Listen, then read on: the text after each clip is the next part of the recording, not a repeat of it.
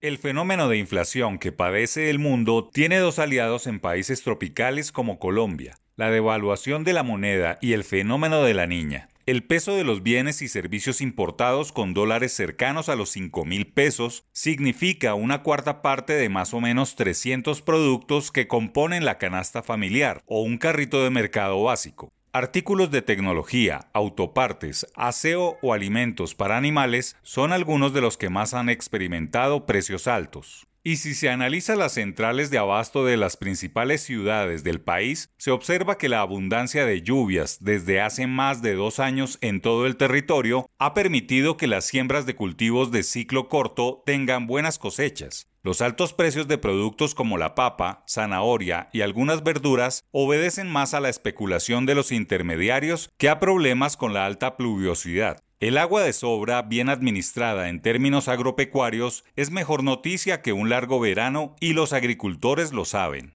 El costo de los alimentos y los servicios públicos representan una buena parte de los ingresos de las familias que no han logrado estabilizar ahorros desde la pandemia, con un agravante de que la Junta Directiva del Banco de la República no ha hecho cosa distinta a encarecer el costo del dinero que ya va en 11% para los bancos, quienes le transfieren a los cuentavientes de manera inmediata este valor. La tasa de usura, que es el indicador del que se pegan las tarjetas de crédito para diferir las compras de sus cuentavientes, está en 42% y el microcrédito en 56%. Razones por las que la bancarización puede ceder y los más necesitados de financiación tengan que volcarse en el flagelo del gota a gota, que es una forma de legalizar el lavado de dinero y de institucionalizar la cultura de la mafia. Los ministerios de Hacienda, Comercio y Agricultura deben hacer algo para contrarrestar la inflación, que si bien obedece a externalidades y tiene origen en los tiempos de la pandemia, sí deberían hacer algo con el costo del dinero y los intermediarios en las centrales de abasto. La inflación no baja sola por arte de magia. Deben hacer algo que beneficie a los 14 millones de familias para que en el nuevo año se experimente la mejor noticia económica, que no es distinta a que la variación de precios regrese a sus niveles históricos de entre 2% y 4%, por lo menos que durante 2023 esté en 6% o 7%.